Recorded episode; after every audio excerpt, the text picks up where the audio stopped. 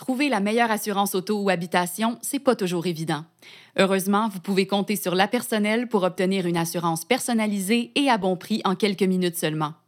L'assurance de groupe auto, habitation et entreprise des membres de l'Ordre des administrateurs agréés du Québec vous offre des tarifs exclusifs et plusieurs rabais avantageux. Vous avez aussi accès à des agents en assurance de dommages qui vous aident à évaluer vos besoins et à trouver d'autres moyens d'économiser. Obtenez dès aujourd'hui une soumission à lapersonnel.com oblique ADMA. Certaines conditions, limitations ou exclusions pourraient s'appliquer.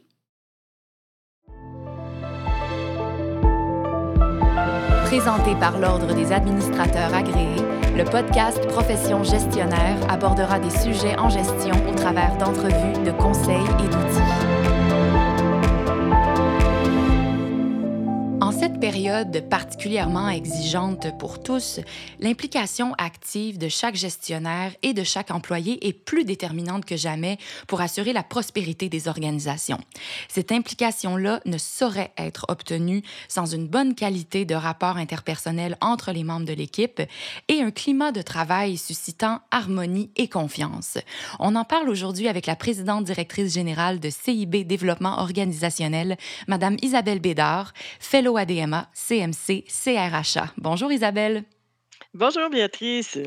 Donc l'implication de chacun des employés relève beaucoup du gestionnaire. Comment est-ce que ce dernier, cette dernière peut parvenir à générer un climat de collaboration?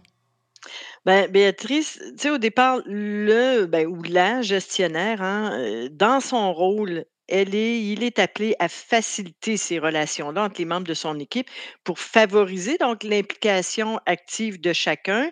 Et ça, pour obtenir ça, pour obtenir une qualité de, climat de travail entre eux, de saine collaboration, ben, il va devoir justement s'investir et agir auprès de son équipe. Alors, on parle de, créer de la cohésion, un esprit de solidarité, de simplicité aussi dans les rapports humains et de fluidité euh, des communications. Alors, ça va être autant d'éléments qui vont caractériser un bon esprit d'équipe et qui vont contribuer au rendement collectif grâce justement à l'implication volontaire de chacun.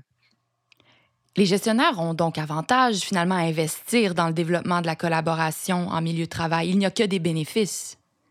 Ben, tout à fait. La collaboration, c'est un élément déterminant dans la capacité de travail d'une équipe. Euh, plus les membres de l'équipe collaborent entre eux, ben, plus l'équipe nécessairement est performante parce que les expertises se croisent, la créativité, euh, elle est stimulée par le choc des idées, les, informations entre les gens s'échangent euh, plus facilement avec fluidité, puis les relations entre tout le monde ben, sont harmonieuses alors, plutôt que de travailler chacun pour soi, les collègues, dans un contexte, dans un climat comme ça, vont mettre l'épaule à la roue pour se soutenir les uns les autres, pour faire preuve de solidarité entre eux. Alors, évidemment, pour un gestionnaire, c'est nettement plus facile et agréable de gérer une, équipe qui est cohésive euh, euh, autant que ça. Alors, tous les gestionnaires aiment travailler dans un contexte où les employés offrent spontanément leur collaboration. Et c'est là où le gestionnaire doit travailler à créer ces conditions-là qui vont amener chacun à avoir envie de s'impliquer, d'offrir spontanément sa collaboration. Et sur le plan organisationnel, bien sûr, les bénéfices liés à un tel climat de travail ben, sont notables. On parle d'une meilleure rétention des ressources, euh, un meilleur pouvoir d'attraction parce que ça se, se sait, ça, à l'extérieur de l'organisation, qu'il fait bon vivre ici, que c'est agréable d'être euh, euh, les uns avec les autres. et ça se ressent même au niveau de la qualité des produits, des services. L'efficacité est plus grande. Mais oui, absolument. Et puis, selon toi, dans une organisation, qu'est-ce qui pourrait faire obstacle à la collaboration? ben écoute, il y a parfois des contextes, évidemment, qui, où on rencontre des obstacles. Pensons, par exemple, au conflit de personnalité. Hein, ou encore, une personne qui est frustrée de pas avoir été choisie pour une promotion, au désengagement de certains employés. Donc il y a des facteurs, je dirais circonstanciels qui vont faire obstacle, qui vont retarder cette, cette, mmh, cette mise en train-là d'une saine collaboration entre les personnes. Hem, pensons à la rivalité entre collègues, le stress intense aussi, heu, l'éloignement géographique dans certains cas ou encore des fuseaux horaires, heu, différents. Donc ce n'est pas nécessairement simple et facile, de mettre en place des conditions qui vont être, heu, totalement favorables à une saine collaboration, mais il faut quand même, aspirer à ça. Mais, tu sais, Béatrice, je considère que le principal obstacle à la collaboration au sein d'une équipe de travail, c'est la désorganisation du travail. Et dans un contexte où on vit beaucoup de changements, où il y a beaucoup de travail à faire et où on n'a pas, tous les moyens à notre disposition pour, atteindre nos objectifs, nos cibles, où on est limité par, à cause de la rareté de ben, y a il on on retrouve dans beaucoup de de milieux de travail une désorganisation, sans dire que c'est chaotique. C'est loin d'être structuré, d'être clair qui fait quoi au juste, OK?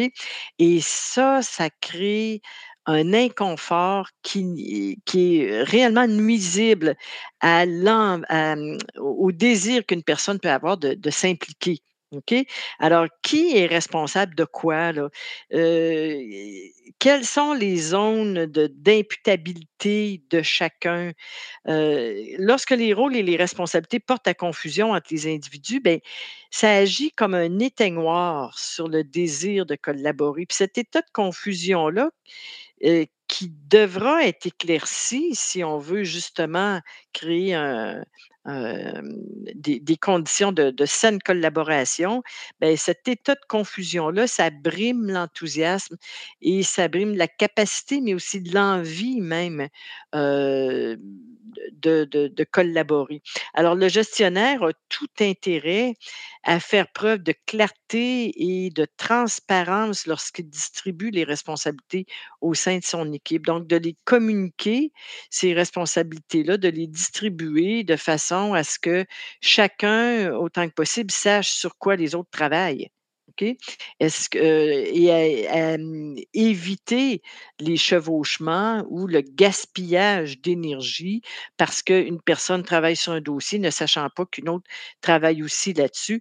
Donc que tout ça soit bien, heu, soit bien clair aux yeux, de chacun, pour chacun dans l'équipe. Qui fait quoi?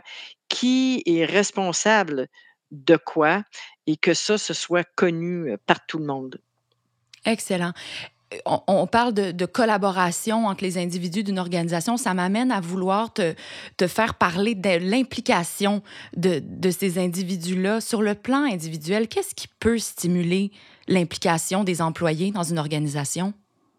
Béatrice, moi, ce que j'ai observé depuis, mon Dieu, depuis tout le temps, là, ça fait longtemps que je suis que je me promène, heu, d'une organisation à l'autre à titre de consultante et ce que je peux observer, c'est que pour s'impliquer activement, puis s'épanouir au sein d'une équipe, donc pour pour prendre mes aises, pour me sentir confortable dans mon environnement de travail, ce n'est pas une question de salaire à la base. Heu, il faut pouvoir bénéficier de 3 conditions de base: se sentir utile, se sentir compétent et se sentir apprécié. Heu, se sentir utile, c'est quoi? Beh, c'est pourquoi est-ce qu'on compte sur moi? Quelle est ma valeur ajoutée ici? Je ne suis pas un simple numéro. On compte sur moi pour fournir une prestation de service, mais ce ce cet investissement-là que je fais dans mon travail, en quoi est-ce qu'il a un impact sur la suite des choses? Sur la clientèle, sur, heu, la chaîne de montage, sur le les rapports que moi je dois produire pour telle date, ben, si ce n'est pas fait, ça aura un impact sur tel collègue, pour son propre rendement, pour pour ce que lui-même doit sortir comme travail. Donc, à un moment donné, ça peut devenir un peu confus, ça. Moi, je sers à quoi ici? J'ai l'impression que j'arrête pas de faire du temps supplémentaire et tout ce que je fais comme travail en bout de ligne, c'est tabletté, heu, ou encore, bon, c'est mis de côté, on passe à d'autres choses. Quel est le sens de mon, de mes efforts? OK? En quoi est-ce qu'on compte sur moi ici? Et ça, c'est le fun de se le faire rappeler, de dire: «On a besoin de toi ici, on compte sur toi, on compte sur ta prestation de service, on compte sur ta bonne attitude parce qu'on en a besoin». OK? Alors ça, c'est très, très important, c'est une condition de base. Une autre condition, des c'est de se sentir compétent. Se sentir compétent en période de changement continuel comme on vit là, c'est quoi, hein? On passe tous par des phases où en bout de ligne, on doute de on se dit: «Mon Dieu je sais plus par quel bout prendre ça, il me semble que je suis inefficace». Ben oui, ça, c'est des sentiments, heu, n prévisibles, normaux dans des périodes de changement et on travaille fort à essayer de regagner le confort qu'on qu'on pense pouvoir avoir en maîtrisant davantage nos dossiers. Donc, on va redoubler d'efforts et tout ça.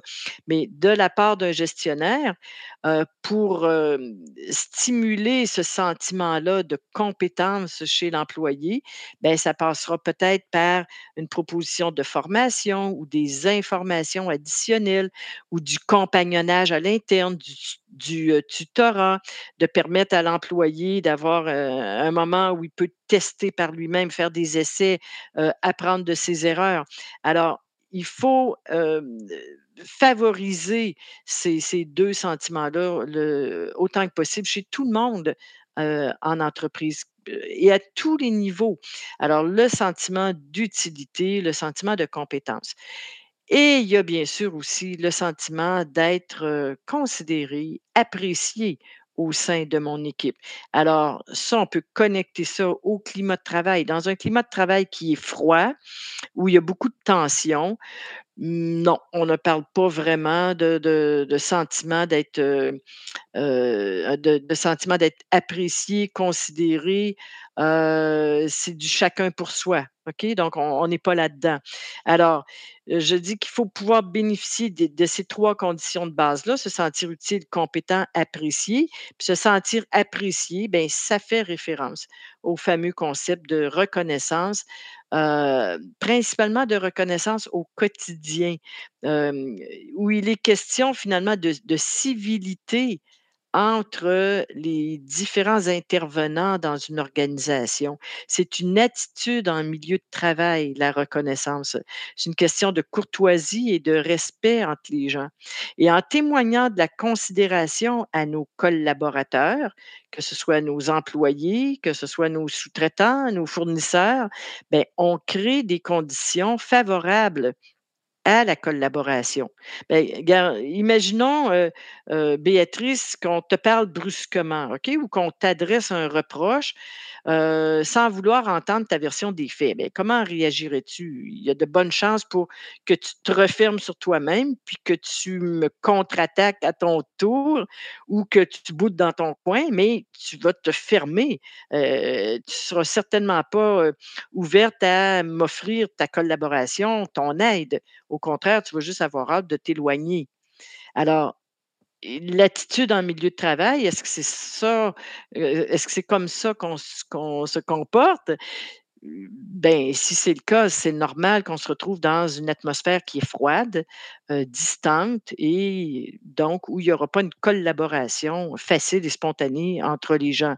Mais si à l'opposé, je m'adresse à toi de façon polie et respectueuse et que je sollicite tes commentaires, ben, tu vas être bien plus encline à être sympathique envers moi en retour, hein, un genre de retour d'ascenseur, hem et donc on peut voir qu'il y a un lien direct entre la reconnaissance au quotidien ou ces marques d'attention positives-là, des marques de considération que je te porte et la collaboration pleinement consentie.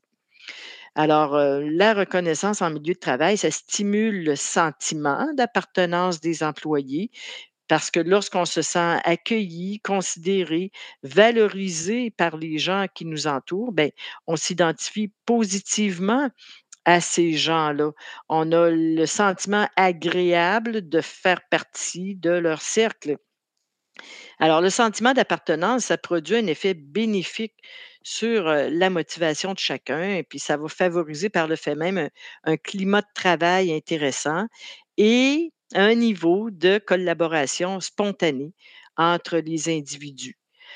Puis Béatrice, une saine collaboration entre les individus, ça va être possible seulement dans la mesure où toutes les parties impliquées y trouvent leur compte.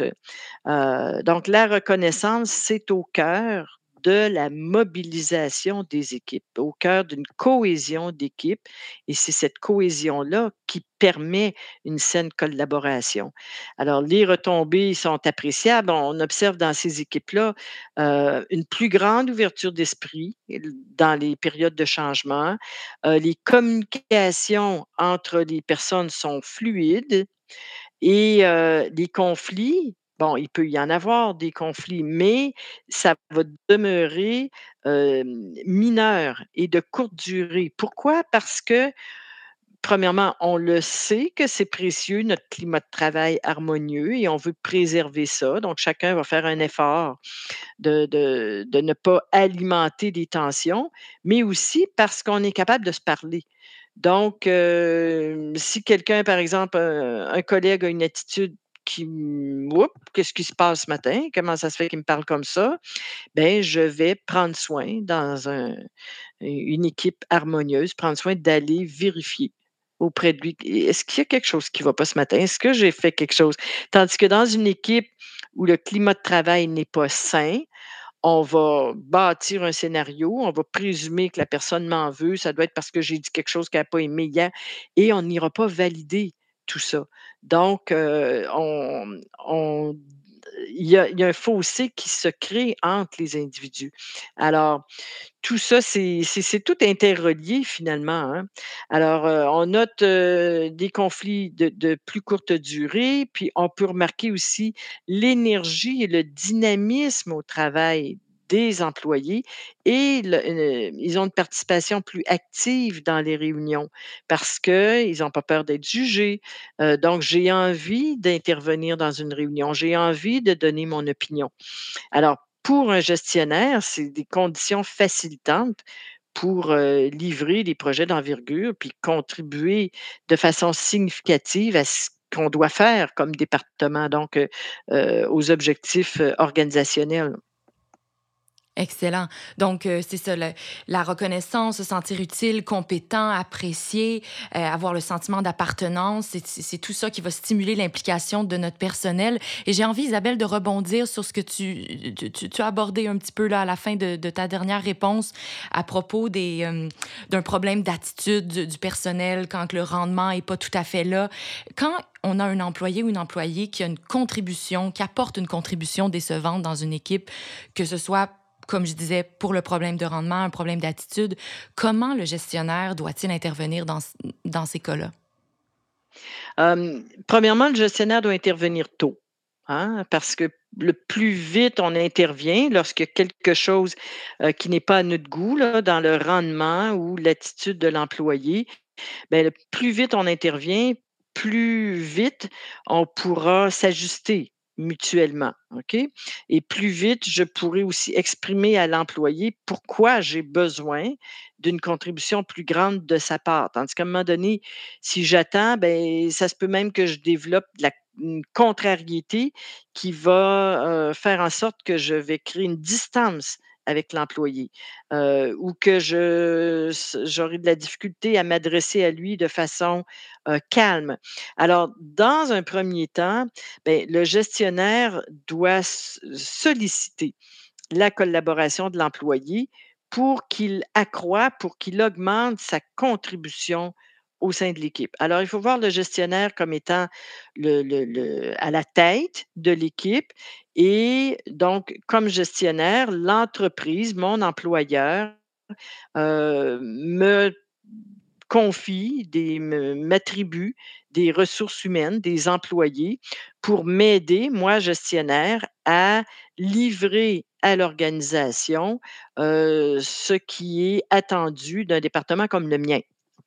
Alors, ces personnes-là sont là comme des collaborateurs pour m'aider, moi, à livrer ce qui ce qui est attendu par l'organisation.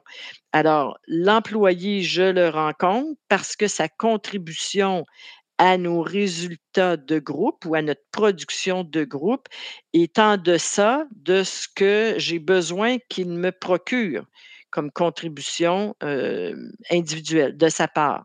Alors, dans un premier temps, c'est de solliciter une plus grande collaboration de la part de l'employé. Alors, je suis absolument pas dans un mode de blâme ou de reproche. Je suis dans un mode de j'aurais besoin de toi, heu, de façon plus évidente dans ce qu'on a à faire comme équipe. Alors, cet appel-là à la collaboration, ça doit se faire dans le calme et c'est ce que j'appelle la démarche au «je», OK? Hem, qui qui comporte finalement quoi? 5 étapes, puis qui donne habituellement des résultats très, très, très bons.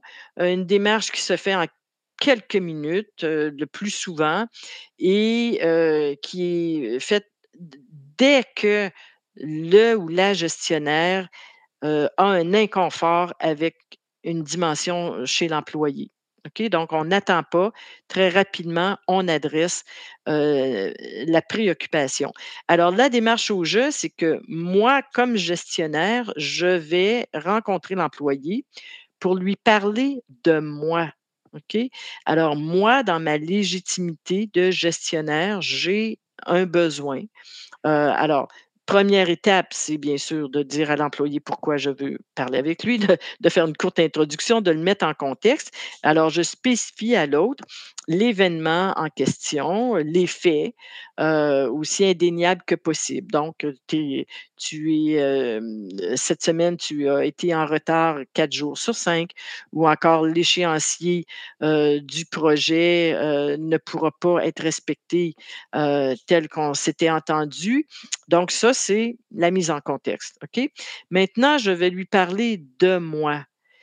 Je vais mentionner à l'employé l'inconfort que j'ai avec cette situation-là, et je vais lui faire part de comment je souhaiterais que les choses se passent, dorénavant. Donc, comment je verrais la suite des choses? Bon, alors, si on y va, mettons, avec, une difficulté à respecter les échéanciers, bon, ben, ce que j'ai exprimé au point 2, c'est-à-dire de lui mentionner l'inconfort que ça m'occasionne, ben là, au point 3, ça va être de faire image avec ça et de dire: «Je souhaiterais donc, qu'à l'avenir, l'échéance soit respectée». Bon, alors jusque-là, j'ai parlé de moi. Mais le point le plus important maintenant, ça va être de permettre à l'autre de réagir, de dire ce qu'il pense de ce que je pense. OK? Alors moi, j'ai fait part de mon besoin, comment je verrais la suite des choses et maintenant, qu'est-ce que tu penses de tout ça? Et pas sur un ton confrontant. Non, non, non, sur un ton invitant, OK? Accueillant. Alors voici la situation telle que moi, gestionnaire, je la vois. Maintenant, toi, tu penses quoi de tout ça? Et c'est un petit peu comme si je me recule sur ma chaise et qu'avec grand intérêt, j'écoute ce que l'autre a à me dire. Bon, fait que ça, on peut imaginer ça dans toutes sortes de situations, dans une relation de couple, dans un parent qui s'adresse à à son ado. Heu, ça m'intéresse sincèrement d'avoir ton point de vue là-dessus. Et après ça, ben, c'est de voir comment est-ce qu'on com comment est-ce qu'on peut, heu, mieux travailler ensemble, maintenant qu'on se connaît un petit peu mieux. Alors, au point 4, j'écoute ce qu'il en pense, ce qu'il a à me dire et au point, heu, 5, étant donné que c'est moi qui ai initié cette démarche-là, cette cette rencontre-là vers l'autre, c'est aussi moi qui ai la responsabilité de clôturer cette rencontre-là et je vais mettre l'accent sur ce qui nous unit plutôt que sur ce qui nous divise, OK? Alors, on va bâtir la suite des choses à partir de notre de notre noyau dur de communauté de pensée. Correct? Alors, dans certains cas, oui, avec des employés plus difficiles, plus réfractaires, on engagera peut-être une certaine négociation.